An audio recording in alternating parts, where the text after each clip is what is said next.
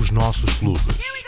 Olá, sejam bem-vindos a mais um episódio do podcast Os Nossos Clubes. Um podcast que desta vez se dirige a Coimbra para conhecer melhor o Salão Brasil, um clube com uma história longa e com várias vidas. É um espaço centenário na Baixa de Coimbra e que teve hum, essas várias vidas eh, hum, tiveram hum, como protagonistas um salão de jogos, uma pensão, uma panificadora, portanto o salão foi hum, muitas coisas e, e- e- e o edifício marcou eh, um bocado as memórias de muita gente em Coimbra.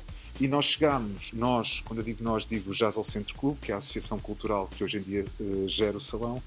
Eh, nós chegámos ao Salão Brasil em 2012 e transformámos o espaço numa pequena sala de concertos eh, com a ideia de poder proporcionar à cidade algo que não, não estava presente eh, àquela data, que era um espaço aberto, eh, onde se pudesse ouvir músicas de vários, eh, de vários géneros, diferentes abordagens, e foi isso que nos últimos oito anos nos dedicámos a construir.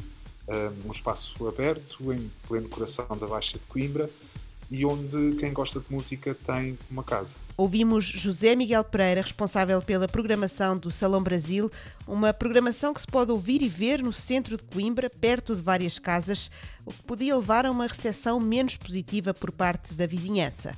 Mas isso não aconteceu. ter um clube hum, de música hum, mesmo ao lado. hum, eu, eu presumo que para muita gente fosse complicado, para os nossos vizinhos não foi.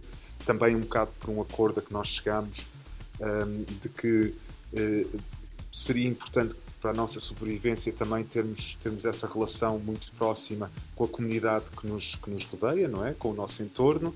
Então, hum, os primeiros aliados que tivemos foram as pessoas, moradores eh, e comerciantes, vizinhos do prédio do Salão Brasil, que nos receberam muito bem e que também viram que a nossa presença ia alterar um pouco a dinâmica eh, que se vivia na Baixa de Coimbra, que era uma dinâmica de cada vez maior abandono eh, e desertificação.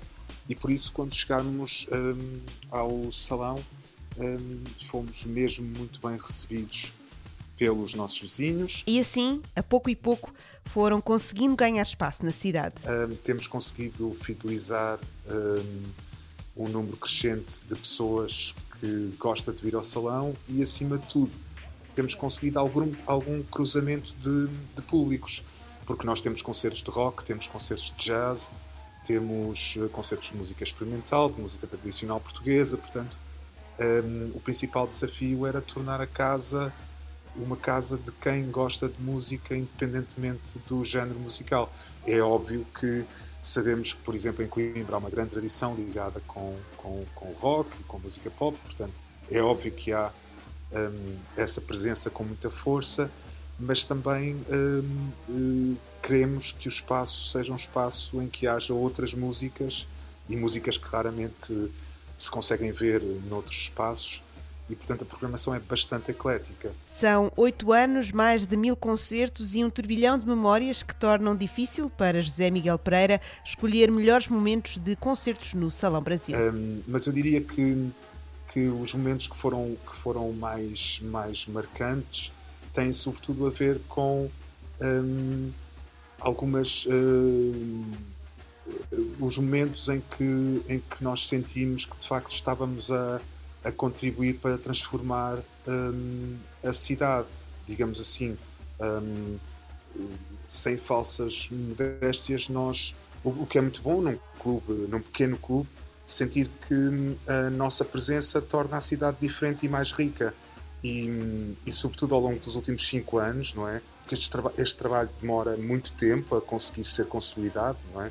Ainda hoje não estamos propriamente hum, digamos, estamos sempre em busca da sustentabilidade, mas no, ao longo dos últimos cinco anos temos sentido de facto que a cidade é diferente connosco, que há uma diferença substancial em ter o Salão Brasil ou não ter. E no final de 2019, o Salão encontrou reconhecimento institucional que permite uma maior segurança. Em 2019, no final de 2019, um, o edifício estava prestes a ser vendido, aliás, uh, havia um comprador um, e uh, a Câmara Municipal de Coimbra exerceu o direito de preferência, o que quer dizer que nós vamos conseguir continuar a trabalhar num prédio que agora é propriedade da Câmara Municipal de Coimbra um, e a segurança relativa, não é? Que vamos conseguir um, levar uh, avante o nosso trabalho é hoje muito maior. Portanto, nós entramos em 2020 com eh, estes mixed feelings, ou seja, por um lado